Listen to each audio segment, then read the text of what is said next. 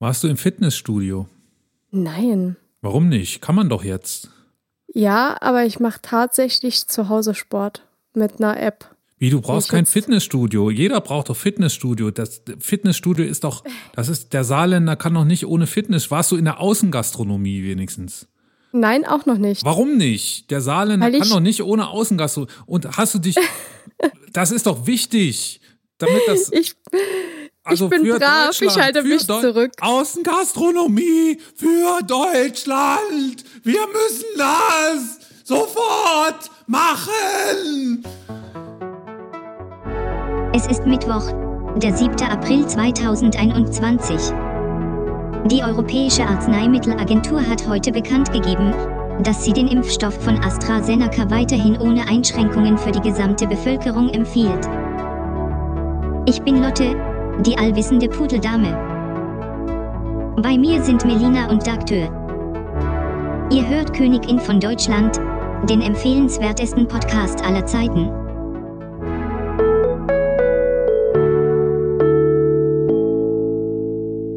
Aber ich war tatsächlich beim Friseur. du warst beim Friseur. Super. Ja. Aber ich wurde schön bestraft. Wieso? Sieht doch gar nicht so scheiße aus. gar nicht so scheiße, ja.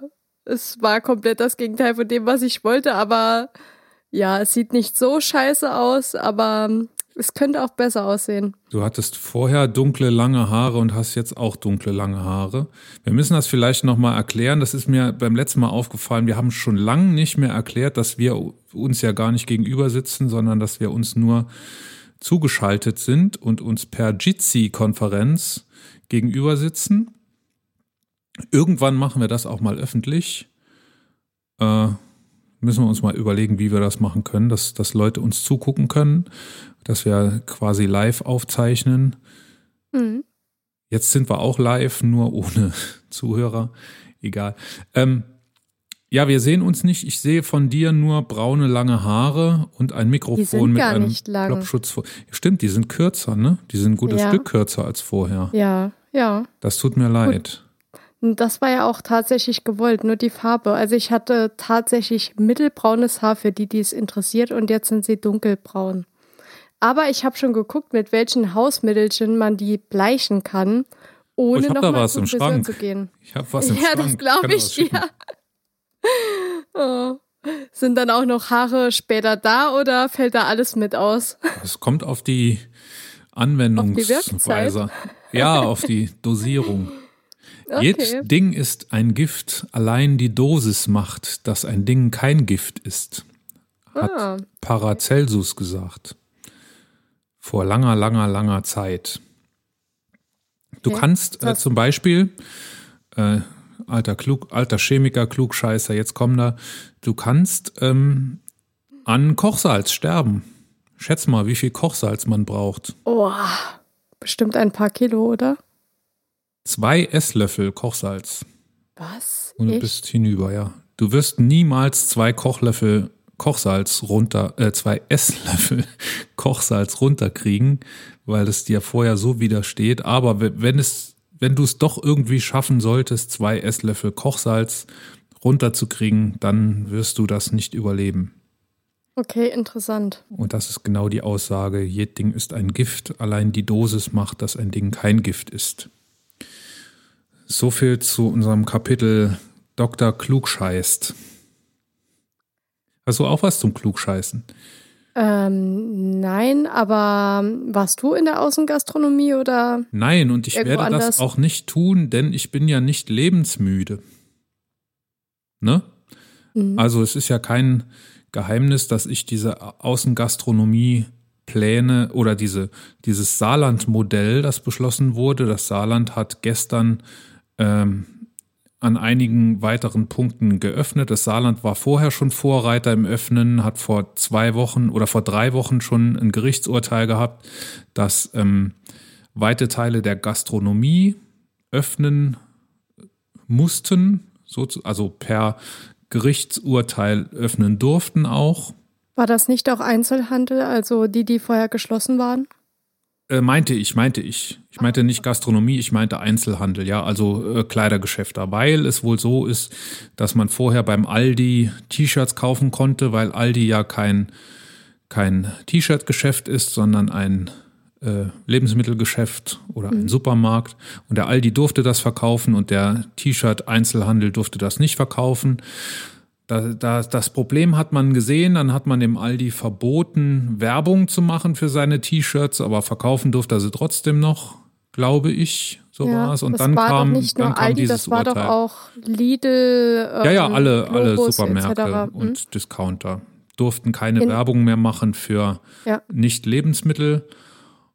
In und einigen Geschäften, äh, in einigen Geschäften, genau, in einigen Ländern war es ja sogar tatsächlich so. Also ich kenne noch die Bilder aus Spanien ähm, wo sie dann auch diese Bereiche abgegrenzt haben für die Leute und die das, dann da auch nichts kaufen konnten. Das war ja bei uns auch so äh, in der ersten Welle, in der wir ja alles besser gemacht haben. Da war das genauso. Da hat zum Beispiel im Globus dann auch der, der das Spielwaren, äh, die Spielwarenabteilung geschlossen. Mhm. Und äh, das hatten wir jetzt nicht so. Jetzt haben wir das umgekehrte, äh, den umgekehrten Weg gewählt, beziehungsweise das Gericht hat das für uns geklärt. Das Oberverwaltungsgericht in Saarlouis hat gesagt, das ist eine Ungleichbehandlung äh, von Händlern und äh, die Spielwarengeschäfte müssen jetzt auch öffnen dürfen. Das hatten wir mhm. vor drei Wochen schon und jetzt hat unser Superministerpräsident Tobias Hans gesagt, das Saarland wird jetzt eine Modellregion. Wir werden jetzt öffnen und werden diese Öffnung mit Tests begleiten. Und das ist. Tübingen ist ja auch eine Modellregion, aber ich glaube, wir sind das einzige Bundesland als Modellregion, oder? Ganz genau. Also wir sind mit Abstand die größte Modellregion. Und es ist auch, wenn man sich das mal anguckt, was ein Modellprojekt braucht, um ein Modellprojekt zu sein. Mhm. Äh, das wäre zum Beispiel eine klare Zielsetzung. Was will ich mit diesem Experiment überhaupt überprüfen? Das hat das Saarland nicht. Dann bräuchte man, äh, ist ein ähm, Projekt oder ein Modellversuch zeitlich begrenzt. Das heißt, man würde sagen, wir machen das vier Wochen lang und dann mhm. ist Schluss. Das hat das Saarland nicht. Dann müsste man das genau monitoren. Das heißt, insbesondere wenn man das äh, in einer Pandemie macht, muss eine lückenlose Kontaktnachverfolgung digital gegeben sein. Das hat das Saarland natürlich bei weitem nicht. Äh, dann muss das Ganze wissenschaftlich begleitet werden. Ich lese zwar hier und da, dass äh, das Modellprojekt im Saarland wissenschaftlich begleitet wird, aber ich finde nirgends, welche Wissenschaftler das sein sollen. Und äh, ab und zu steht so ein bisschen zwischen den Zeilen. Es gibt Wissenschaftler, die das begleiten, die da auf dem Laufenden sind, aber das sind die Wissenschaftler, von denen man jeden Tag in der Zeitung und auf Twitter liest, dass sie das Projekt kritisieren, mhm. weil äh, das niemals so aufgezogen hätte werden sollen. Ähm, okay. Das heißt, es wird begleitet wissenschaftlich, aber sehr kritisch wissenschaftlich begleitet. Ähm, und es gibt noch ein paar Punkte mehr, die das Saarland nicht erfüllt. Das Saarland macht Öffnungen und nimmt dieses, diesen Titel Modellregion quasi als, als Aufhänger für die Öffnungen. Tobias Hans will davon politisch profitieren. Ich weiß nicht, ob der äh, sieht, dass der Laschet strauchelt und selber sich als Kanzlerkandidat ins Spiel bringen will. Ich habe keine Ahnung, warum man das macht gegen den Rat aller Experten, wirklich aller Experten. Es gibt niemanden, der sagt, dass man in dieser Situation in der Pandemie ein ganzes Bundesland öffnen kann. Mhm. Ähm, das zu machen, das ist Harakiri, das ist hirnrissig, das ist fahrlässige Körperverletzung und fahrlässige Tötung in meinen Augen. Tobias Hans sollte, also der wird das kassieren, die Kanzlerin hat heute gesagt, sie ist für einen Lockdown. Ja, für einen harten Lockdown sogar. Genau, am 12., mhm. also nächsten Montag, werden sich die Ministerpräsidenten wieder treffen. Ich gehe davon aus, dass es ab nächsten Mittwoch einen Lockdown geben wird und dann wird der Hans sein Projekt kassieren und äh, hoffentlich wird er zum Rücktritt gedrängt. Also wir wollen nicht hoffen, dass jetzt durch diese äh, acht Tage, die er sein Modellprojekt jetzt machen wird. Heute ist Tag zwei von acht. Nächsten Mittwoch wird es gestorben sein.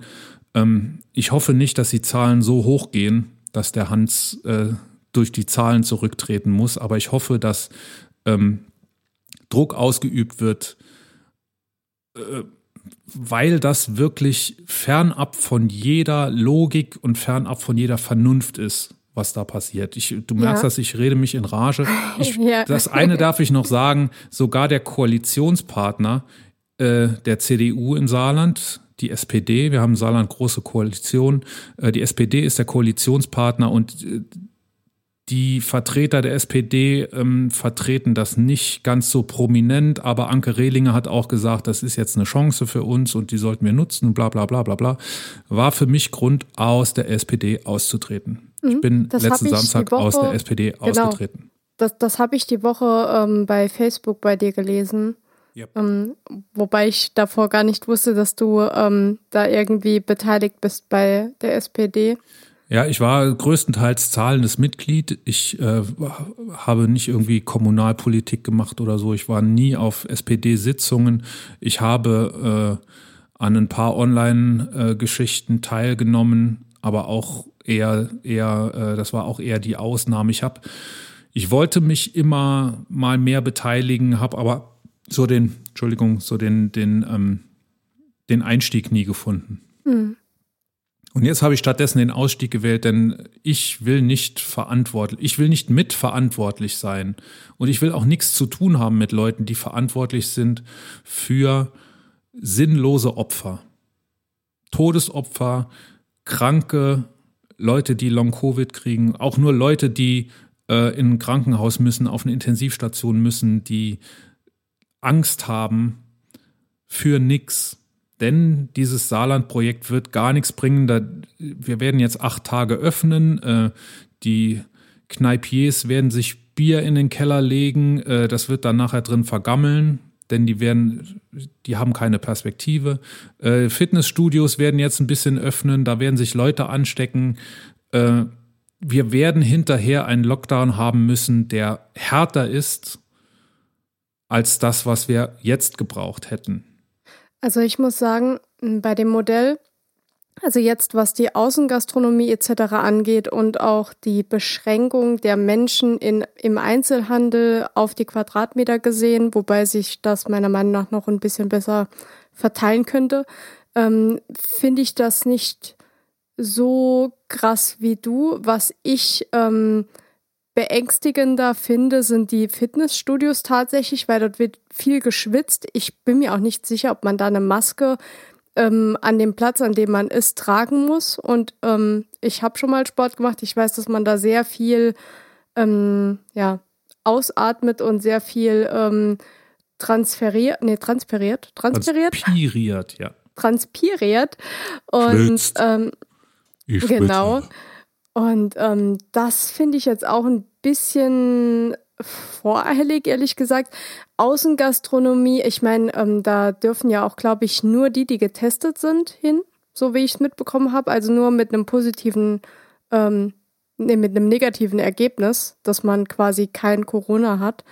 Und ähm, da denke ich, also es ist zwar bewiesen, dass der Ausbruch ähm, sechs bis acht Tage dauert, um ihn auch nachzuweisen. Aber wenn man äh, keine Anzeichen hat und negativ getestet ist, dann ist wahrscheinlich die Ansteckung für andere auch sehr gering. Und ähm, deswegen finde ich es nicht schlecht, vor allem auch für die Wirtschaft, dass äh, das so langsam nochmal ins Laufen kommt. Ähm, ich habe jetzt auch viel darüber gelesen, dass man nicht nur in den Lockdown langsam rein muss, sondern dass man auch langsam nochmal raus muss, ähm, um sich auch vorbereiten zu können etc. Ähm, allerdings verstehe ich jetzt echt nicht, warum man jetzt unbedingt ins Fitnessstudio muss, weil man kann auch draußen gut Sport machen und die wenigen Fitnessstudios, die wir hier in Deutschland haben, das sind, glaube ich, gar nicht so extrem viele. Die könnte man auch locker weiterhin mit äh, Hilfen stützen, sodass dieses Infektionsrisiko, soweit es geht, minimiert wird. Es heißt ja immer, man motiviert die Leute dadurch zum Testen, sich selber ja. testen zu lassen. Es gibt okay. so viele Testzentren, 350 Testzentren im Saarland. äh, die gibt es jetzt, die hat es vorher nicht gegeben und die Leute werden dadurch, die wollen ja alle, deshalb habe ich am Anfang gefragt, die wollen ja alle in die Außengastronomie, sich bei, wir haben heute ein Grad, eben hat es geschneit, die wollen sich vor die Kneipen setzen und mhm. sich äh, in den Kaffee regnen lassen oder hageln oder schneien. Äh, und die anschließend wollen die natürlich ins Fitnessstudio gehen. Und danach. Um die 3,5-prozentige Milch abzutrainieren. Genau, und danach äh, in die, äh, ins Museum, glaube ich, und dann ins Theater. Ähm, ich, also das ist so eine Augenwischerei, äh, Leute zum Testen motivieren. Wir haben vor ungefähr vier Wochen uns mal unterhalten über eine Testpflicht in Schulen mhm. und über ja, eine Testpflicht ja. in Unternehmen. Und wenn wir das beides hätten, Testpflicht in Schulen und Testpflicht in Unternehmen, wen müssten wir denn dann noch motivieren, sich testen zu lassen? Dann wäre jeder getestet. Dann wäre jeder Und dann getestet, wir die Scheiße ja. auch zulassen. Und dann, äh, ah. Das Problem ist, ähm, also ich habe, also bei uns, ähm, bei den Wirtschaftsjunioren gibt es einen Chat, ähm, wo man sich aneinander wenden kann. Und da hat einer ähm, letztens tatsächlich gefragt, ob noch jemand Tests hat, beziehungsweise ob jemand weiß, wo es Tests gibt, weil die aktuell äh, sehr schwer zu bekommen sind. Und das stimmt. Also ja. nicht so ganz einfach und nicht überall äh, gibt es die und, Tests. Und äh, wenn, dann nur für einen sehr horrenden Preis, der für Unternehmen in einer gewissen Größe einfach nicht mehr tragbar ist. Und ähm, ich habe tatsächlich auch einige Tests zu Hause, weil ich auch ähm, Grenzpendler habe als Freelancer und ich möchte, dass die auch getestet werden. Und ähm, genau, habe dann gesagt, ich kann dann ein paar Tests abgeben, habe die dann auch ähm, frisch getestet und mit gewissem Maskenschutz etc. Abstand, alles was dazugehört, ähm, dann dorthin gebracht. Und da denke ich mir, also warum? Also es gab ja mal eine Zeit lang, da hat man bei der IHK äh, ein paar Tests bekommen als Unternehmer für seine Mitarbeiter, aber die Zeit ist jetzt, glaube ich, auch vorbei. Also da gibt es aktuell nee, keine nicht. mehr. Ähm, ich habe heute eine E-Mail bekommen, aber nicht gelesen. Ja. Ah, nee, da ging es da ging's um Qualifizierung von Mitarbeitern. Ja, ich weiß tatsächlich nicht, ob die IHK noch behilflich ist beim Test. Also besorgen. ich hatte vor ein paar Tagen noch gefragt und da gab es noch keine und da war auch nicht absehbar, wann nochmal welche kommen. Und auch ähm, bei der ZF in Saarbrücken zum Beispiel, da werden auch nur die französischen Mitarbeiter getestet, aber nicht die deutschen, was ja auch kompletter Bullshit ist. Ja, das war ja, das war ja Sinn der Sache. Ähm, es war ja äh, äh, eigentlich hätte die Grenze zwischen äh, Moselle, dem Departement Moselle in Frankreich und dem Saarland geschlossen werden müssen, denn im Departement Moselle ist die ähm, südafrikanische Virusvariante mhm. sehr, sehr stark, auf jeden Fall äh, im mittleren zweistelligen Prozentbereich. Ich habe die aktuellen Zahlen nicht im Kopf, äh, aber sehr, sehr stark, wesentlich stärker als hier bei uns äh, wo wir im niedrigen einstelligen Prozentbereich nach wie vor sind. Und mhm. da war der Deal, ähm, bei jedem anderen Bundesland hätte man gesagt, wir machen die Grenze zu oder wir, da kommt nur noch durch, wer getestet ist. Äh,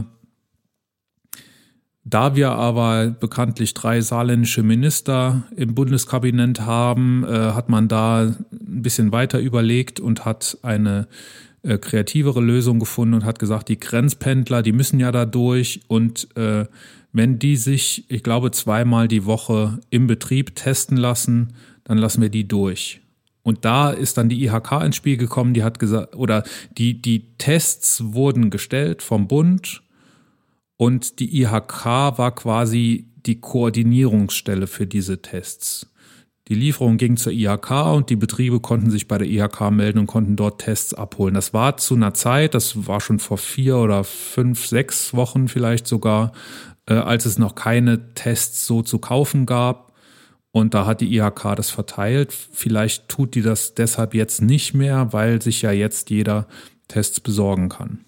Ja, aber wer zahlt diese Kosten? Also so ein Test kostet so zwischen vier und fünf Euro. Und wenn ich dann überlege, dass ich 8000 Mitarbeiter bei mir arbeiten habe, von denen mal gut 20 Prozent ähm, Franzosen sind und die sollen zweimal in der Woche getestet werden. Also mein, wer übernimmt das? Mein Vorschlag war ja, dass diese Tests subventioniert werden vom Bund oder vom Land, jedenfalls von staatlicher Seite, für Arbeitsplätze, die systemrelevant sind und bei denen Präsenz erforderlich ist. Also systemrelevante Zweige der Wirtschaft, Nahrungsmittelindustrie, äh, aber auch äh, Fahrzeugindustrie, äh,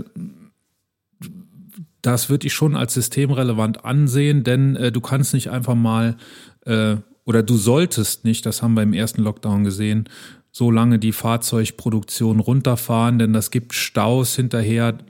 Ähm, das ist nicht sinnvoll, das haben wir gesehen. Aber ähm, alles das, was jetzt im Saarland geöffnet hat, das kann zum Beispiel runterfahren. Ähm, ähm, andere, also wo, es mir eigentlich darum geht, dieses, diese Subventionierung, die sollte nur passieren bei Arbeitsplätzen, äh, an denen tatsächlich Präsenz erforderlich ist. Wenn du am Band stehst oder wenn du im, im äh, Lebensmitteleinzelhandel arbeitest, dann musst du vor Ort sein. Es geht nicht anders. Die Kassiererin kann nicht von zu Hause arbeiten. Ähm, alle anderen Arbeitsplätze, die keine Präsenz erfordern, bei denen sollten diese Tests nicht subventioniert werden. Dann kann sich das Unternehmen nämlich überlegen, äh, hole ich die Leute wirklich ins Office, dann muss ich sie testen lassen, dann habe ich Kosten, alle zwei Tage fünf Euro. Oder äh, kriege ich das nicht vielleicht doch irgendwie hin, dass die im Homeoffice bleiben? Wir haben immer noch weniger Homeoffice als in der ersten Welle. Was ich letztens im Fernsehen gesehen habe, ich weiß nicht mehr genau, was das war, ähm, Urlaubstester oder so irgendwas, da ging es darum, wenn du ähm, zum Beispiel in Spanien im Urlaub bist und willst zurückfliegen nach Deutschland, dann brauchst du einen negativen Test.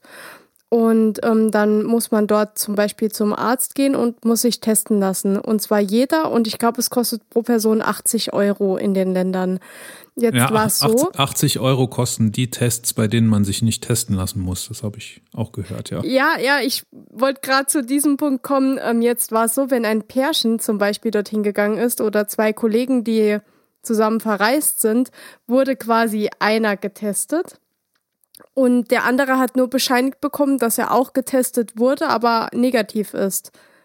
Und da habe ich mich gefragt, ähm, ist das nicht vielleicht auch etwas, um diese, also ich glaube, wir haben einfach zu wenige Tests in Deutschland, aber wäre es nicht vielleicht schlau zu sagen, wir testen nach Haushalt? Also jeder, also wir wissen ja, wie viele Haushalte es in Deutschland gibt. Das wissen wir ja, glaube ich, sogar von äh, der GEZ. Ähm, jeder Haushalt muss eine Abgabe leisten. Und wenn dann jeder Haushalt. Die, die nicht mehr GEZ heißt, das ist mir immer sehr wichtig. Ja, okay. Rundfunkgebühr heißt, heißt, das, Rundfunkgebühr. Genau. Ähm, und wenn da jeder Haushalt äh, zum Beispiel zweimal in der Woche geimpft werden würde, eine Person, dann hätte man vielleicht valide. Getestet, Bitte? nicht geimpft. Äh, getestet, genau. Ach ja, ich bin schon beim Thema Impfen. Ähm, eins zu schnell. Aber dann hätte man vielleicht auch schon eine valide Aussage darüber, wie die Zahlen sind, weil Fakt ist, wenn du mit deinem Kind näheren Kontakt hast und das hat Corona und steckt dich an, äh, dann wird es bei euch im Haushalt wohl ziemlich schnell eine Welle geben und dann hat das auch jeder. Und das war so das Positive, was ich aus diesem negativen Bericht rausgezogen habe womit man diese Engpässe vielleicht ähm, etwas ähm, ausbalancieren könnte. Das ist aber schwierig äh, zu koordinieren und zu monitoren, ne? Äh, denn ich glaube, wenn wir eins gesehen haben, dann, dass man sich nicht mehr zu 100 Prozent auf die Kooperationsbereitschaft der breiten Bevölkerung verlassen ja, kann. Ne? Das, das ist leider passiert, weil halt in der Vergangenheit äh, zu viel hin und her passiert ist, zu wenig kommuniziert wurde, meiner Meinung nach auch, ähm, dass die Leute sich einfach hin und her gestoßen fühlen, aber ähm, was wir auch beim letzten Mal nochmal gesehen haben, dass wenn Angela Merkel eine Ansprache hält, ähm, dass sehr viele vorm Fernseher sitzen, sich das anhören ähm, oder es einen Tag später nachlesen oder auch nochmal ähm, online nachschauen.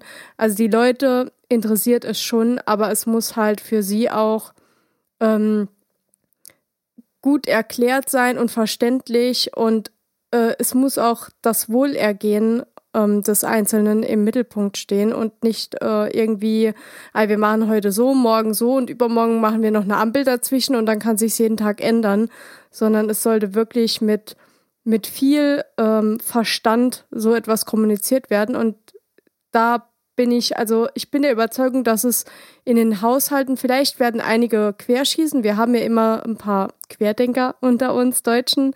Und ähm, aber die Mehrheit würde da, glaube ich, mitziehen, weil das schon vieles erleichtern würde. Also sowohl ähm, die, die Möglichkeit, äh, flächendeckend zu testen, als auch eine Entlastung in dem Sinn für die Kinder, weil man sagt ja immer, ach, das ist ja wie Körperverletzung, weil das Stäbchen 2,5 Zentimeter in die Nase rein muss.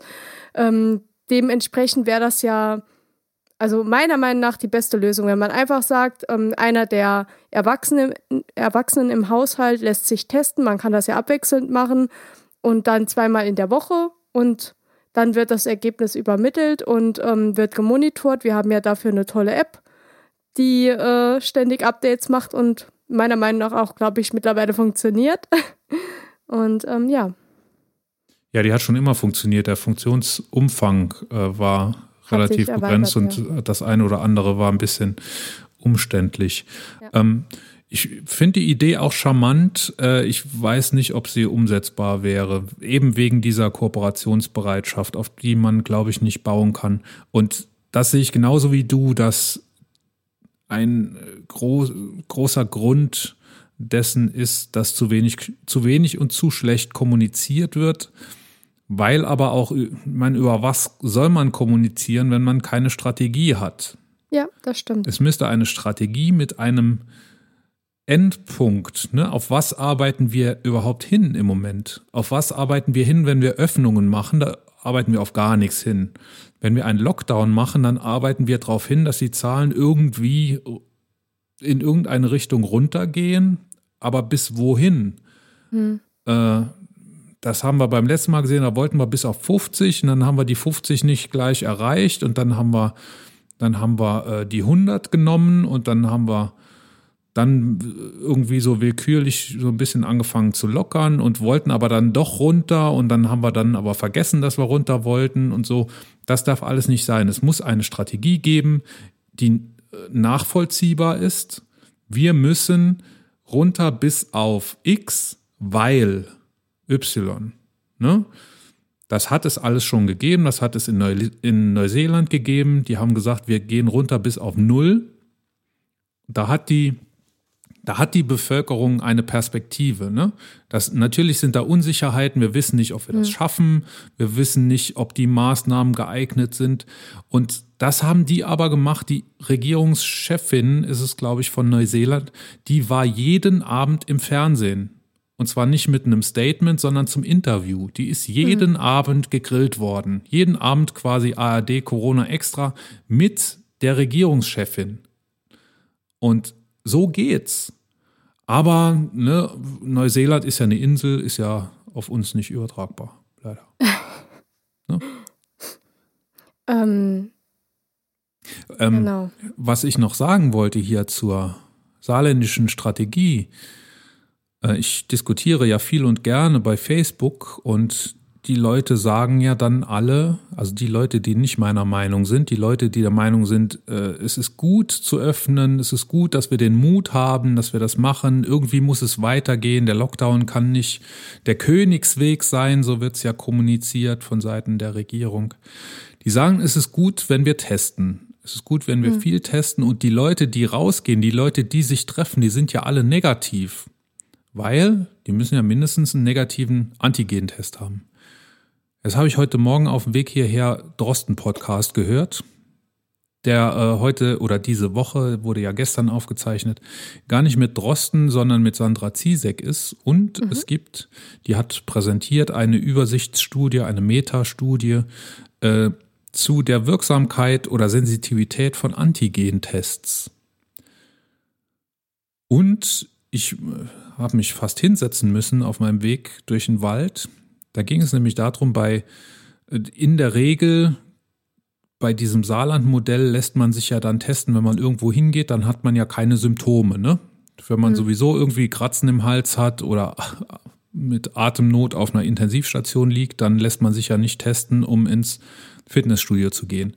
Das heißt, diese Tests sind in der Regel Tests bei asymptotischen oder unsymptomatischen, ich weiß nicht, wie da der Fachbegriff ist, also Leute, die keinen Halsweh haben. Und bei Leuten, die keine Halsweh haben oder keine sonstigen Symptome haben, ist die Sensitivität bei Antigentests 58 Prozent. Aha. Wenn ich mich anstrenge, kann ich 58 Prozent auch würfeln. Ja. Was bringt es also, wenn wir unsymptomatische, per Antigen-Schnelltest getestete Leute, die zu 42 Prozent doch positiv sein könnten, wenn wir die aufeinander loslassen? Würde ähm, ich sagen, was für Tests nix. sind das? Sind das diese mit dem Blut oder sind das die mit dem Abstrich? Nein, Antigen-Schnelltests, das sind die Tests, die im Moment gemacht werden.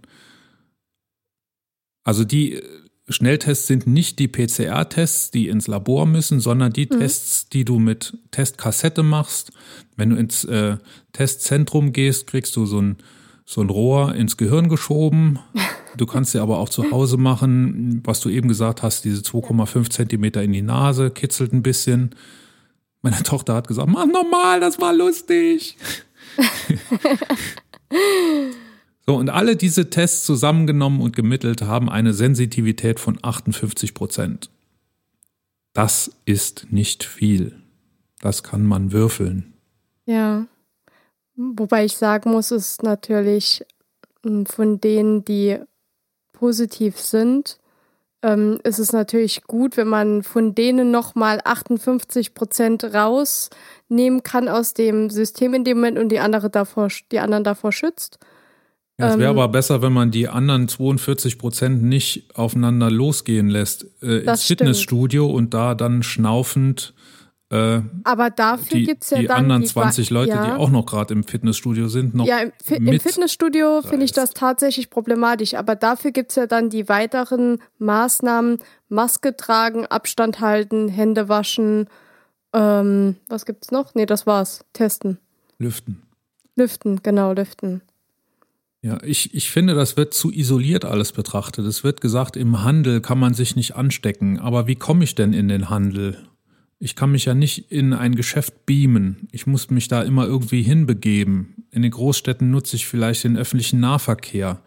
Äh, wenn nicht, fahre ich mit dem Auto und ich verabrede mich mit meiner Nachbarin zum Einkaufen. Ja, fährt dann jeder mit seinem eigenen Auto oder fahren wir vielleicht doch weil es praktisch ist, gerade zusammen. Und weil es ja die Nachbarin ist, äh, wäre es ja bescheuert, wenn da jeder eine Maske noch anhätte im Auto.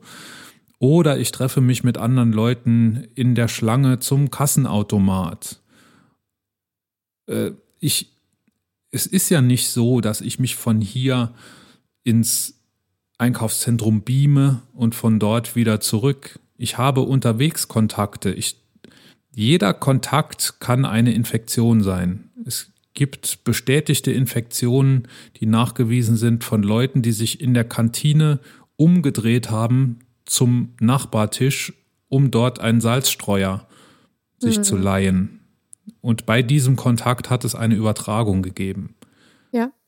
Und ja, also die Kontakte sollte man wirklich äh, stark beschränken ähm, es ist so einfach. Viren, respiratorische Viren, also Atemwegserkrankungsviren ertra äh, übertragen sich, Entschuldigung, übertragen sich, wenn zwei Menschen miteinander in Kontakt sind, wenn die sich nahe kommen. Dann übertragen sich diese Viren und wenn wir das verhindern wollen, dass diese Viren sich übertragen, dann müssen wir verhindern, dass zwei Menschen sich nahe kommen. Und weil wir das ja bis jetzt nicht geschafft haben, die Infektion so weit, äh, die Inzidenz so weit runterzudrücken, dass sie kontrollierbar ist. Deshalb brauchen wir immer wieder einen Lockdown. Und das sind nicht die Schuld, die sagen, dass wir, dass wir einen Lockdown brauchen, sondern die, die davor immer dafür gesorgt haben, dass jetzt endlich gelockert wird.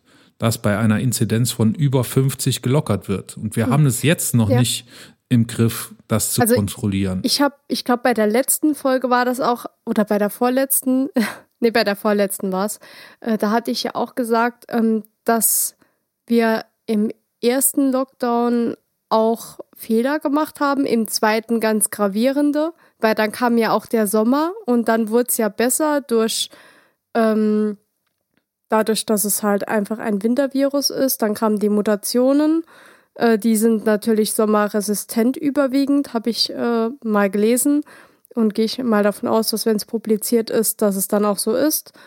Und ähm, die die Problematik liegt im Anfang einfach. Also da gibt es auch kein Zurück mehr, weil du merkst ja selber, die Menschen sind satt. Also es, es geht einfach kaum noch, weil der Mensch ist einfach ein, ein Herdentier. Wir, wir brauchen andere Menschen, aber wo, wo, wo ich ähm, immer hoffe, dass, dass da ein bisschen ähm, Verstand auch mitspielt, ist, dass man sagt, okay, ich äh, will zum Beispiel meine beste Freundin treffen, weil ich alleine bin. Und ähm, dann treffe ich halt diese eine Person regelmäßig mit gewissen Schutzmaßnahmen. Also ich muss da jetzt keinen ablecken oder abknutschen. Und ähm, habe aber trotzdem eine schöne Zeit. Also was ich im Moment zum Beispiel total oft mache, jetzt nicht gerade heute, wenn es schneit, aber es war ja auch die letzte Zeit sehr schön, ist einfach an den Weiher gehen, an irgendeinen und sich da hinsetzen und äh, bisschen Sonne tanken. Ich muss da jetzt nicht in eine Kneipe gehen um mir dort äh, irgendeinen Cocktail reinzupfeffern. Äh, ich kann auch mir einen Radler mitnehmen und das am Weiher trinken. Und dann hat das schon ein paar Tage bei mir gestanden. Alles ist abgestorben, was drauf war. Perfekt. Ähm, ich hoffe da immer drauf, dass man solche Dinge nur macht, wenn sie wirklich nötig sind. Oder ähm, wenn es halt seelisch und moralisch gar nicht mehr geht. Das hört man ja auch mittlerweile sehr oft, dass die Leute ähm, sehr stark vereinsamen und dadurch auch, ähm, äh, wie sagt man nochmal, äh, Ja, vereinsamen. Depressiv? Depressiv, Depressiv werden. werden. genau, und ähm, wenn es dann halt gar nicht mehr geht, dann ist das halt so. Aber wenn sich die Mehrheit dran hält und sich zurückhält und alles im gesunden Maß passiert, dann, sorry, aber wir sind mitten im Impfen. Also ich frage mich auch, ähm, wir haben so viele Impfdosen jetzt noch zusätzlich bekommen, weil wir eine Grenzregion sind. Äh, wo, wo bleibt diese Impfzahl, dass man sagt, okay, man hat jetzt mal zwei Drittel ähm, geimpft aus unserer Region und wir sind da mal einigermaßen safe. Also da warte ich schon die ganze Zeit drauf, weil ich glaube, wir sind immer noch bei der ersten Gruppe, teilweise auch schon bei der zweiten, weil das ja zwischendurch wegen AstraZeneca ein bisschen gemischt wurde. Aber da sehe ich wirklich, also sowohl unsere Politik im in der Bringschuld als auch jeder Einzelne, der auf sich aufpassen muss halt einfach. Ich fahre ja auch nicht mit verbundenen Augen über die Autobahn und hoffe, äh, dass ich überlebe, wenn ich die nächste Ausfahrt nehme, sondern ich passe auf mich auf, ich passe auf meine Mitmenschen auf, die rechts und links von mir fahren und versuche immer äh, mit der Dummheit der anderen auch zu rechnen. Warum kann man das nicht auch bei dem Corona-Geschehen so machen? Das, die Leute sind wesentlich schlauer, äh, als es im Moment den Eindruck hat. Was wir im Moment hören, sind die lauten Minderheiten, die sagen, wir sind müde, wir sind Lockdown müde, wir wollen das nicht mehr haben. Ähm, habe gestern im ARD extra zur Corona-Lage eine Umfrage gehört, die ich jetzt nicht äh, belegen kann, aber ich werde versuchen, das noch in die Shownotes zu packen.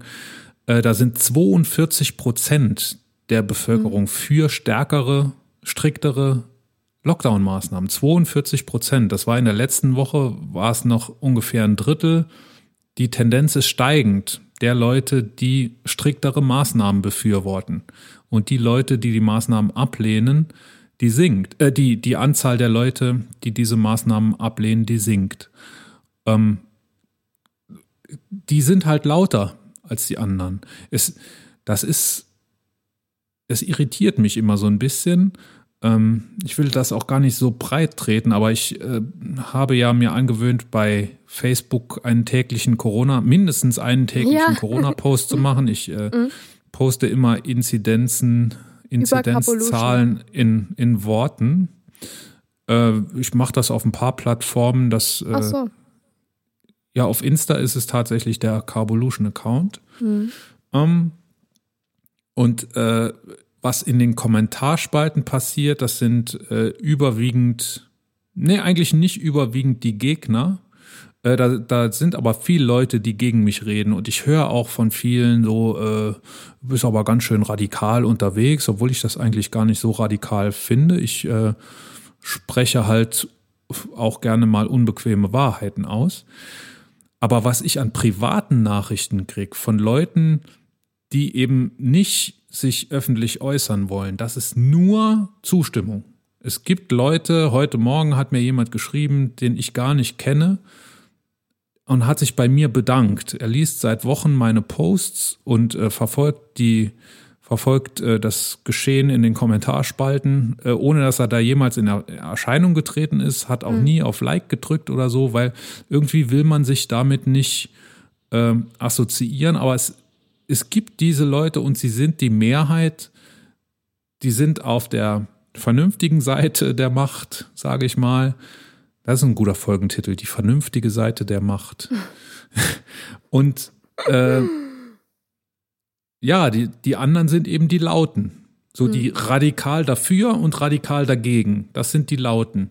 Und die Leute, die es einfach nur nachvollziehen und die Leute, die es gut finden, wenn äh, man sich quasi dafür in die Bresche wirft, die sind in der Mehrzahl. Das, habe, das Gefühl habe ich ganz stark. Und diese Umfrage, wie gesagt, die ich gestern da aufgeschnappt habe, 42 Prozent für striktere Lockdown-Maßnahmen, die äh, schlägt genau in die Kerbe.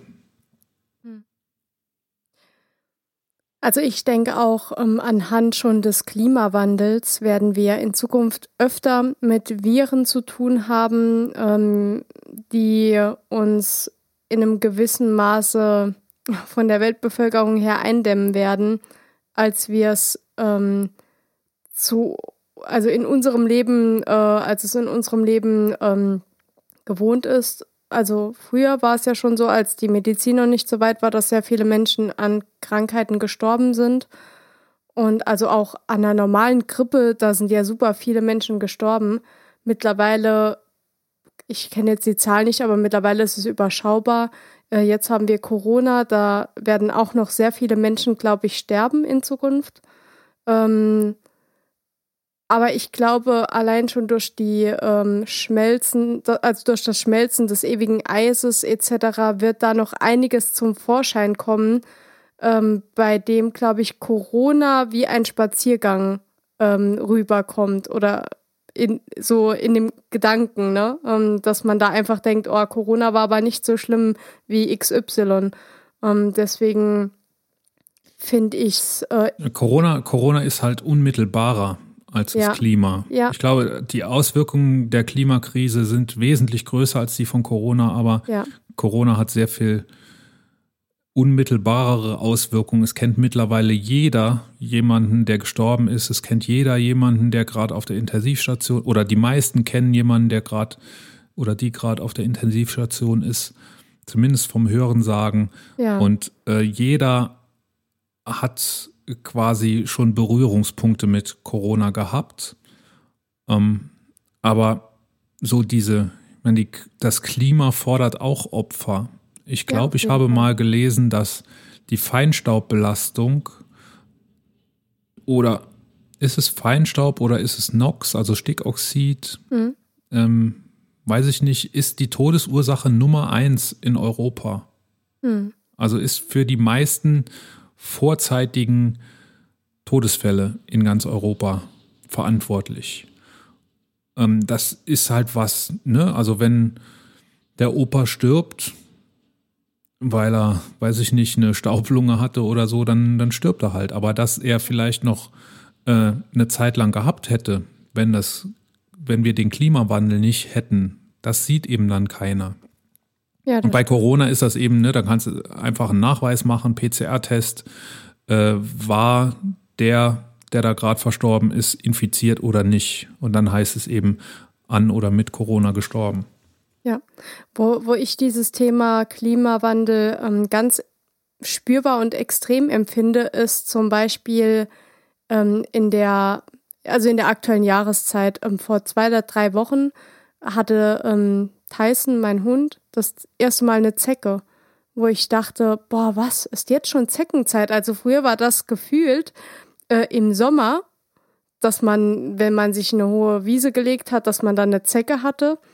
Und mittlerweile, also das war noch im März, äh, gibt es schon Zecken, weil wir halt keine richtigen Winter mehr haben oder keine Ahnung, woran es liegt. Also der Winter war ja gefühlt sehr kalt, aber anscheinend nicht kalt genug und ähm, die Tiere, nicht nur die Menschen, sondern auch die Tiere und auch die Parasiten sind sehr anpassungsfähig und ähm, dann habe ich mal so ein bisschen nachgeforscht äh, bezüglich der Zecken und habe jetzt auch gelesen, dass es bei uns im Saarland auch, Rheinland-Pfalz und noch andere Bundesländer ähm, nochmal eine recht neue ähm, Infektionsvariante gibt, jetzt aktuell nur für Tiere ähm, übertragbar, aber das ist dann Hundemalaria.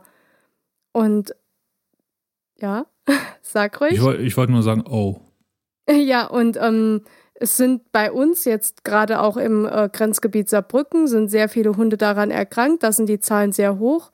Und ähm, das ist sowas, also das, das kennt man so auch nicht. Ich hatte als Kind hatte ich auch eine Zecke und da war auch noch nicht so die Rede von FSME etc. Und wenn du mittlerweile hörst, dass die Leute äh, Zecken haben und dann bildet sich ein runder Kreis, dann müssen sie direkt wochenlang Antibiotika und so nehmen. Das gab es früher auch nicht. Früher hattest du eine Zecke, die wurde gezogen und verbrannt, zum Beispiel, äh, oder die Toilette runtergespült. Und dann war das aber auch erledigt. Also es war einfach nur ein ekelhaftes Vieh, was sich in dir verbissen hat, hat dir ein bisschen Blut abgesaugt, wie eine, eine Stechmücke zum Beispiel. Und mittlerweile sind das äh, Tiere, sagt man überhaupt Tiere, Parasiten? Natürlich, ähm, Zecken ähm, sind Tiere. Ja, ja, die, die sehr angsteinflößend sind. Also äh, wenn man da ja, schon. Das gab es aber früher auch schon. Wir haben mhm. im Bekanntenkreis äh, ein damals noch Kind, das äh, Borreliose bekommen hat über mhm. einen Zeckenbiss. Äh, nee, äh, Hirnhautentzündung war das. Hirnhautentzündung. Ja. Und äh, das ist mindestens 30 Jahre her. Ja. Okay. War das auch bei uns im Gebiet oder war das in einem anderen Nein, Gebiet? die, die, ähm, das war, glaube ich, in Bayern. Ja. Ja, also man kennt es aus Bayern schon ein bisschen länger. Da war ja immer in einem gewissen Zeitraum so eine schöne rote Karte beim Hausarzt, ähm, wo diese Gebiete sind, ähm, bei denen die Gefahr besonders hoch ist. Aber mittlerweile gehören wir auch dazu und das kommt gefühlt immer näher und das hat ja auch was mit dem Klimawandel zu tun. Und ähm, ja. Ich, ich sage immer schon im Scherz, äh, meine Facebook-Freunde sollen sich warm anziehen. Das bisschen Corona hier, das nutze ich zum Warmmachen, zum warm diskutieren und äh, wenn wir das rum haben, dann geht es mit Klimawandel weiter. Haha. Ja, das stimmt. Also das finde ich wirklich das beängstigende Thema und das haben wir eigentlich, hätten wir das ja auch ähm, zumindest noch teilweise in der Hand, aber das geht ja auch gefühlt an jedem vorbei. Ja. Ja, im Moment ist auch die Aufmerksamkeit natürlich nicht da.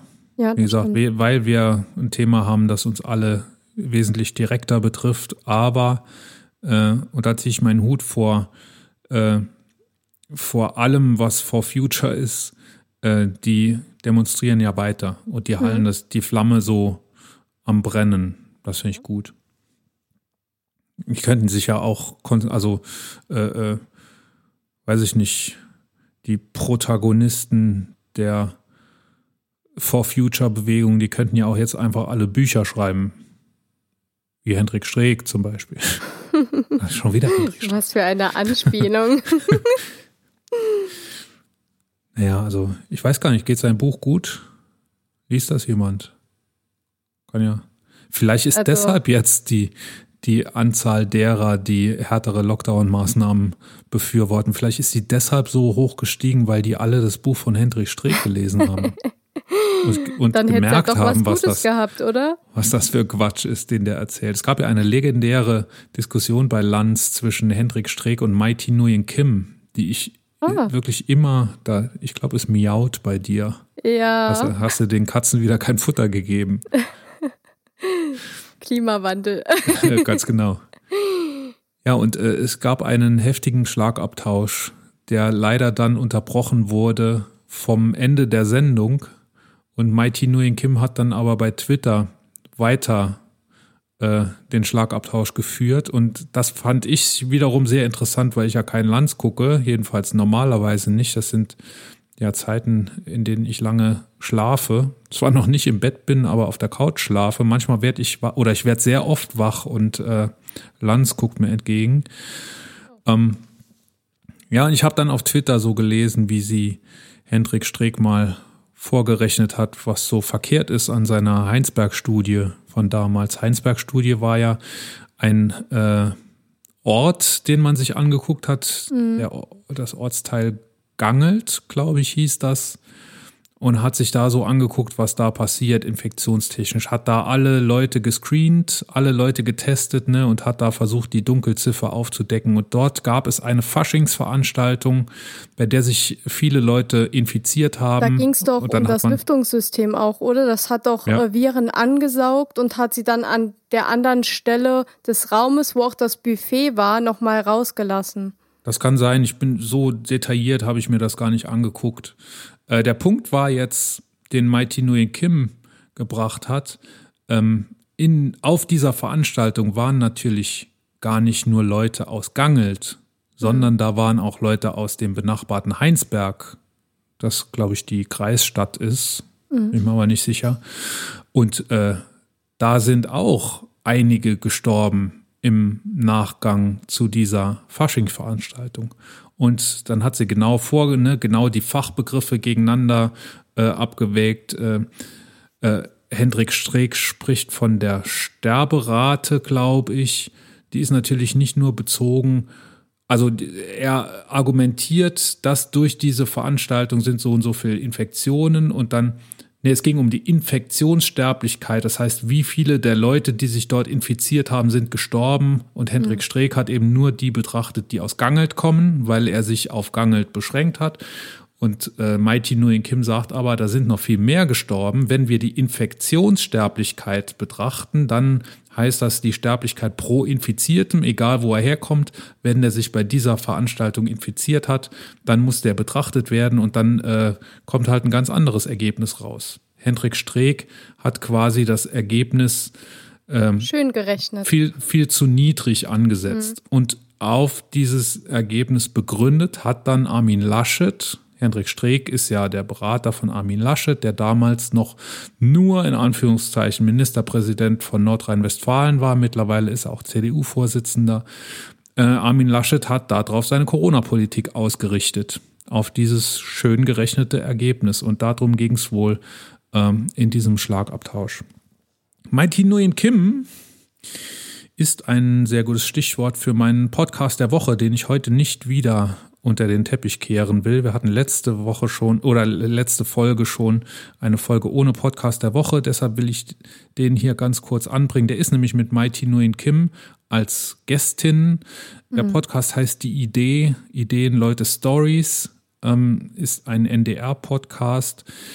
Ein Redakteur des NDR heißt Norbert äh, Grundei unterhält sich mit ExpertInnen aus Innovation, Wissenschaft, Technologie, Kunst, Kultur und Wirtschaft. Es gibt jetzt vier Folgen, ist ein relativ junger Podcast und die aktuelle Folge ist mit Mighty Nguyen Kim und ähm, dauert eine Stunde, eine Stunde Gespräch, nicht über konkrete Themen, sondern mehr so hm, über die Herangehensweise von Mighty Nguyen Kim an ihr Thema. Ihr Thema ist ja ähm, Wissenschaft, Journalismus und ähm, gibt so ganz interessante Einblicke oder sehr interessante Einblicke in Mighty Nguyen Kims Vorgehensweise, auch in ihren Mindset so ein bisschen, ne, äh, wie sie durch die Pandemie geht, wie sie auf die Pandemie aufmerksam wurde und warum sie das tut, was sie tut und wie sie es tut. Ähm, sehr, sehr große Hörempfehlung. Podcast ist natürlich verlinkt in den Show Notes. Jetzt habe ich, glaube ich, gefühlt eine Stunde geredet ohne Punkt und Komma. Ich äh, trinke jetzt einen Schluck Minuten. aus meinem Glas. Der Fritz läuft dauernd durchs Bild. Ich sehe ja. mehr, mehr Katze als Melina. Er spielt Vater. Heidi Klum nach oder keine Ahnung, was er da macht. Es ist hier kein Laufsteg. Das sieht aber nicht so aus, als ob der Fritz das wüsste. Jetzt sehe ich seine Ja. Ohren. Immer wieder spannend mit Tieren. Hab heute so ein bisschen, ähm, hab heute Morgen auch in, mein, in meiner täglichen Fanpost zu meinen, zu meinen Facebook-Beiträgen, habe ich noch jemanden gehabt, ein guter Bekannter von mir, äh, der mir, äh, der mich auf ein YouTube-Video aufmerksam gemacht hat, auch ein, ein äh, Anschautipp. Äh, und zwar von Quarks. Kennt man, ne? Ja. Titel ist Unwissenschaftliche Corona-Politik mit Ansage ins Verderben. Ein Ah, Kommentar von Quarks. Ein Habe ich auch schon gesehen. großartiges Video. Zwölf Minuten lang äh, einfach der Politik den Spiegel vorgehalten und ähm, Tenor ist halt, wir haben es jetzt zweimal verkackt und sind aktuell dabei, es wieder zu verkacken, obwohl wir es doch jetzt eigentlich langsam besser wissen müssten. Und jeder, jeder weiß es. Nicht nur jeder könnte es wissen, jeder weiß es mittlerweile. Auch Tobias Hans weiß, dass das nicht funktioniert, was er vorhat, weil es nicht funktionieren kann und weil jeder, der Ahnung hat, äh, es bei jeder Gelegenheit auch sagt, dass es nicht funktionieren kann. Und das ist sehr, sehr gut zusammengefasst in diesem, in diesem zwölfminütigen, sehr emotionalen Video. Ich glaube, äh, da ist auch keine, keine gespielte Empörung ähm, im Video. Ich glaube, das ist echte Empörung, die die Mädels und Jungs von Quarks da äh, an den Tag legen. Bei der Gelegenheit habe ich auch gerade rausgefunden, dass meine zwei Lieblings äh, YouTube-Kanäle auch neue Folgen haben, nämlich äh, Mighty Nguyen Kim, hatten wir eben Ja. schon äh, Ja, da ihrem- hatten wir eben drüber gesprochen. Ne, ja. MyLab, genau, da hatten wir vor, vor der Aufzeichnung noch drüber gesprochen. Wie sicher ist AstraZeneca wirklich? genau. Mighty Nguyen Kim, ich, ich liebe sie für ihre Jetzt überleg dir mal was, damit du heute Abend ins Bett darfst. aufgeregte Unaufgeregtheit, ja. will ich es mal nennen. Sie ähm, macht sehr kurzweilige Videos, die aber, es geht nicht um Aufgeregtheit, sondern es geht um Aufgeklärtheit eigentlich eher. Mhm. Ähm, sie wägt Fakten gegeneinander ab und tut das aber auf eine sehr unterhaltsame, sehr kurzweilige und äh, ja, trotzdem sehr emotionale Art und Weise. Ne? Ja, Und ja, das, das, das, ma- also jedes Video von ihr finde ich absolut sehenswert. Da darf auch sonst nichts passieren. Wenn ich sehe, dass ein neues Video von MyLab rausgekommen ist, dann ziehe ich Kopfhörer an und gucke das Video, egal was gerade ist. Und so ähnlich geht es äh, mir mit Videos von Martin Moder. Äh, sein YouTube-Kanal heißt Mega. Darüber haben wir schon mal gesprochen, als wir äh, mit so Verschwörungsgeschichten zu tun hatten. Martin Moder ist ein Österreicher, ist ähm, äh, äh, äh, wie, wie heißen die? Nicht, nicht Komiker, Satiriker. Ähm, und Mega ist die Abkürzung für Make Europe Gescheit Again. Und er ist Biologe von der Ausbildung her und redet im Moment auch überwiegend über Corona-Themen. Sein aktuelles äh, Video werden die Mutanten alles ruinieren. Ich habe es mir noch nicht ganz angeguckt, deshalb will ich jetzt nicht drüber reden. Unsere Aufzeichnung jetzt ist dazwischen gekommen, aber ich werde mir das auch heute noch, noch angucken. Äh, er ist eigentlich genauso wie Mighty Nguyen Kim. Er ähm, erklärt alles auf eine sehr lustige Art und Weise, sehr satirisch manchmal, ähm, macht, hat immer sehr lustige gebastelte Modelle für alles dabei. Zum Beispiel das Coronavirus war mal eine Orange mit äh, Nelken, die drin gesteckt haben. ja, das erklärt kommt dem alles. Ganze schon sehr nah. Ja. Und äh, er hat eben diesen fachlichen Hintergrund als, ich glaube, er ist auch promovierter Biologe, äh, bei dem man schon sehr stark merkt, dass er sich, äh, dass er sehr tief in dem Thema drin ist. Und äh, auch übrigens eine Twitter-Folge-Empfehlung, ganz, ganz hoch im Kurs, Martin Moder. Äh, wird alles verlinkt, kann man sich mal angucken und wenn man so studienmäßig auf dem Laufenden sein will, ist es eine gute Idee, Martin mhm. Moder zu folgen.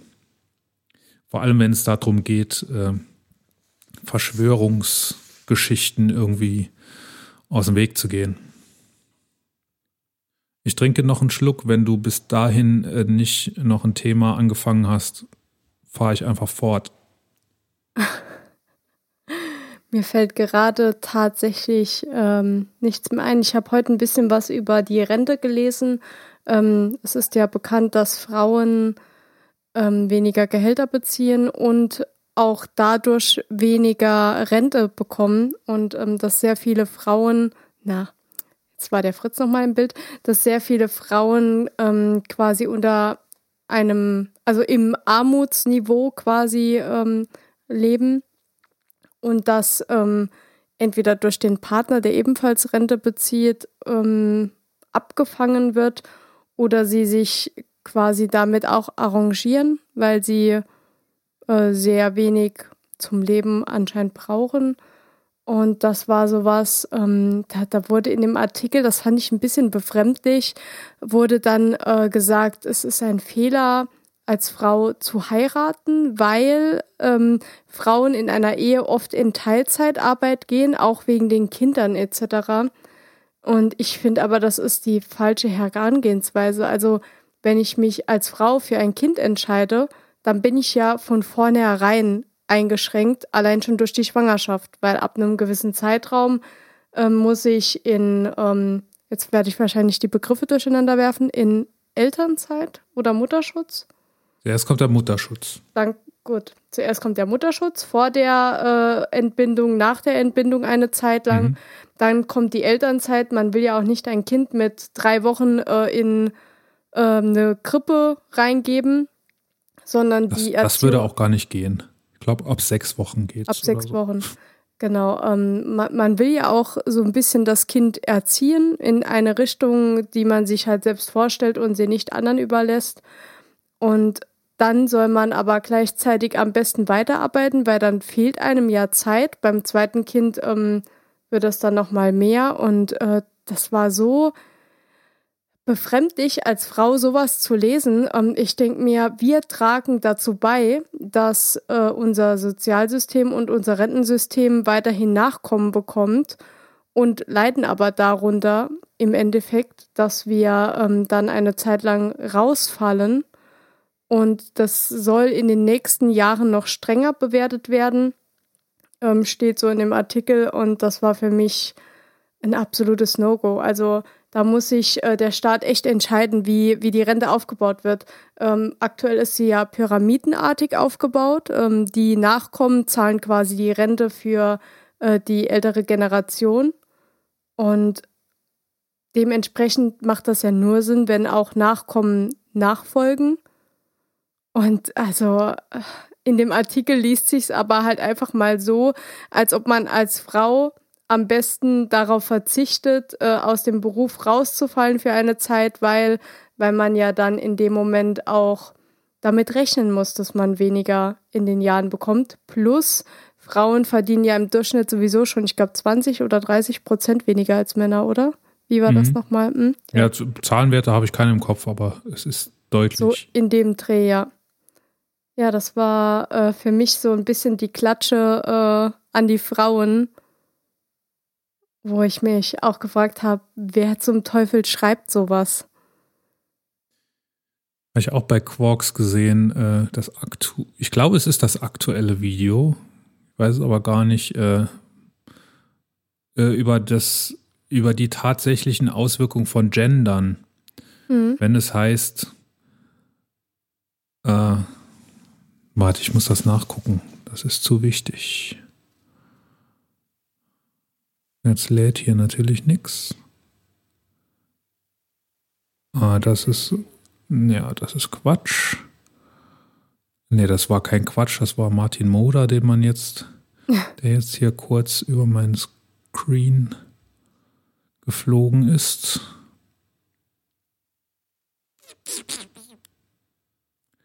ging um Gendern. Ich suche das schnell. Mhm. Ja.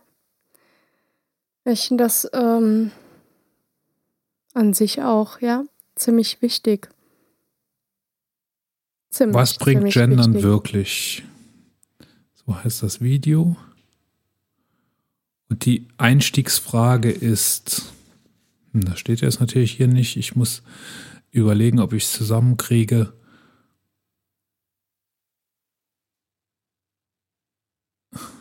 Äh.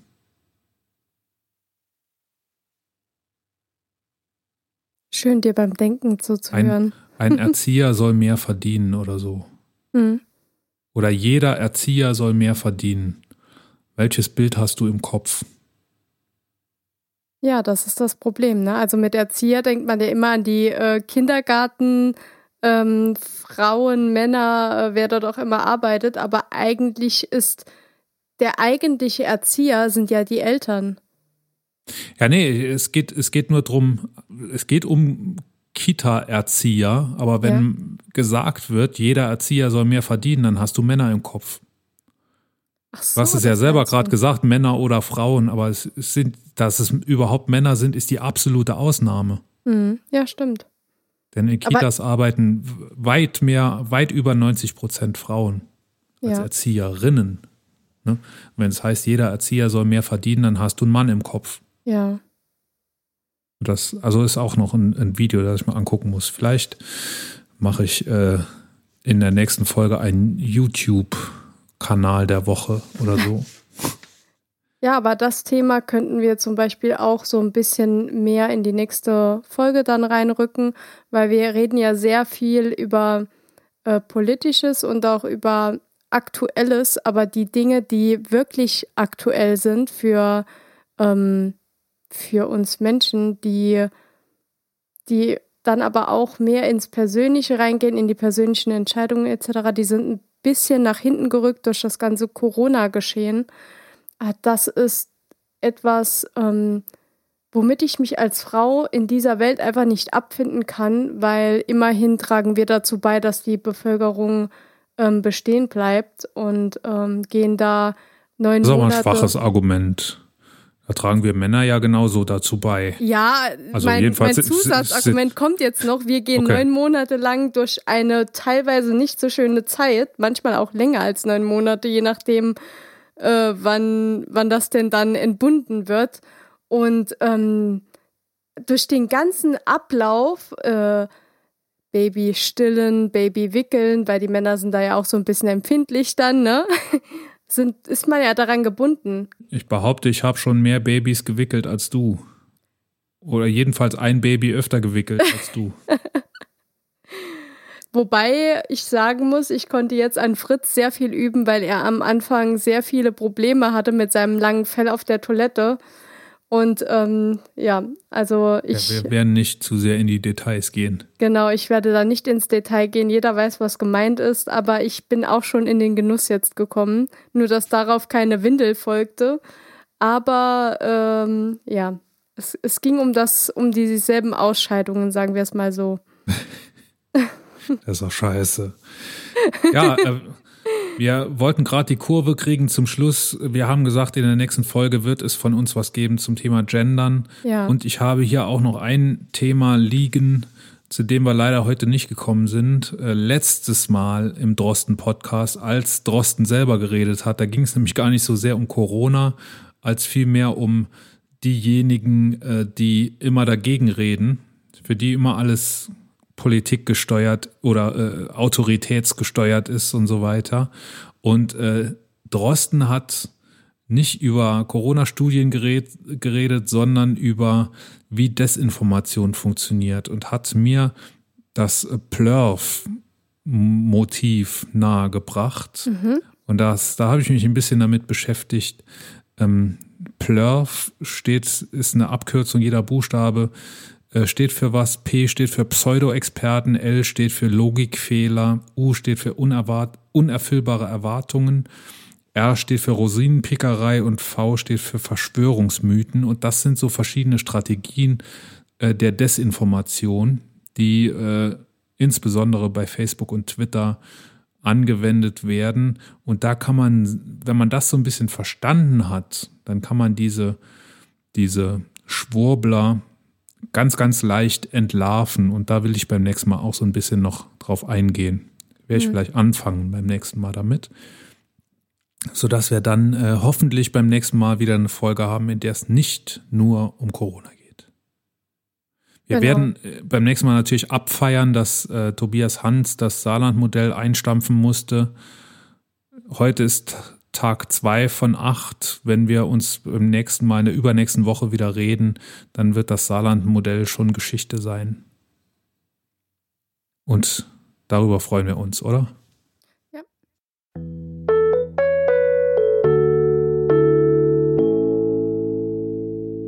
Und das war's auch schon wieder. Wenn wir euch gefallen haben, abonniert uns, empfehlt uns weiter und hinterlasst gerne einen Kommentar auf könig-in.de König mit OE. Wenn ihr bei Apple Podcasts oder iTunes seid, schenkt uns ein paar Sterne. Schreibt mir an lotte.könig-in.de, wenn ihr Anregungen oder Kritik habt. Und zum Schluss singt euch Dagtür wieder, wie wir Königin von Deutschland werden.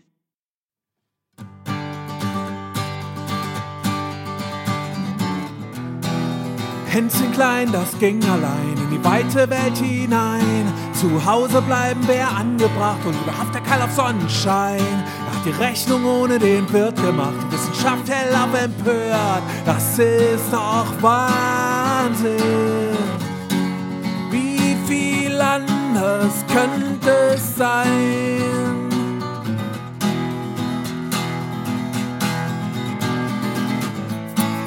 wir erstmal Königin von Deutschland sind. Du wirst schon sehen, du wirst schon sehen. Dann weht hier ein anderer Wind, ich weiß es genau. Dann wird es gehen, dann wird es gehen. Dann fliegen die ganzen Spacken von der AfD. Du wirst schon sehen, du wirst schon sehen. Und alles wird viel schöner sein, Landschaften blühen dann wird es gehen, mit uns wird's gehen.